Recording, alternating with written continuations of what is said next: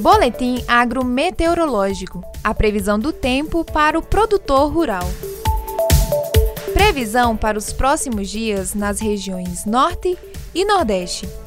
São previstos maiores volumes de chuva no sul do Tocantins e do Pará, no Acre e no sudeste do Amazonas, com valores entre 80 e 200 milímetros.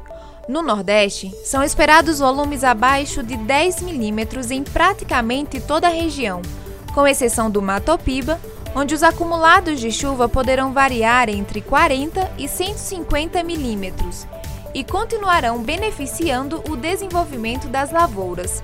Pode ocorrer a redução do ritmo da colheita da soja e da semeadura do milho segunda safra em algumas áreas. Previsão para os próximos dias na região centro-oeste. Volumes de chuva são previstos entre 80 e 200 milímetros no norte do Mato Grosso e em Goiás.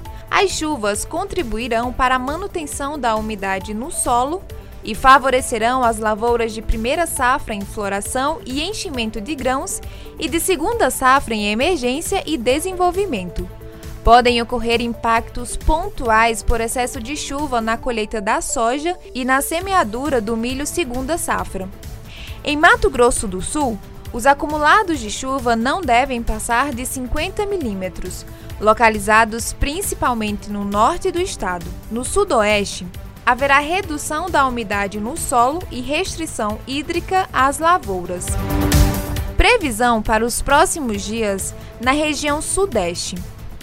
Previsão de volumes de chuva significativos em grande parte de Minas Gerais, podendo ultrapassar 150 milímetros no noroeste e regiões central e metropolitana do estado, podendo afetar de forma localizada os cultivos em áreas de baixadas. Nos demais estados, os acumulados ficam entre 20 e 100 milímetros. Somente no norte de Minas Gerais e oeste de São Paulo são previstos acumulados abaixo de 20 milímetros. No geral, as condições serão favoráveis para o cultivo de grãos, cana-de-açúcar e café. Previsão para os próximos dias na região sul. Não estão previstos acumulados de chuva que ultrapassem 60 milímetros, principalmente no Rio Grande do Sul, sul do Paraná e oeste de Santa Catarina. Os maiores volumes, entre 20 e 60 milímetros, devem se concentrar na porção norte do Paraná. As temperaturas máximas se manterão elevadas, acima de 36 graus, até o dia 16, agravando o déficit hídrico no momento em que boa parte das lavouras de milho e soja encontram-se em estádios reprodutivos. A previsão agrometeorológica é para os dias 14 a 21 de fevereiro.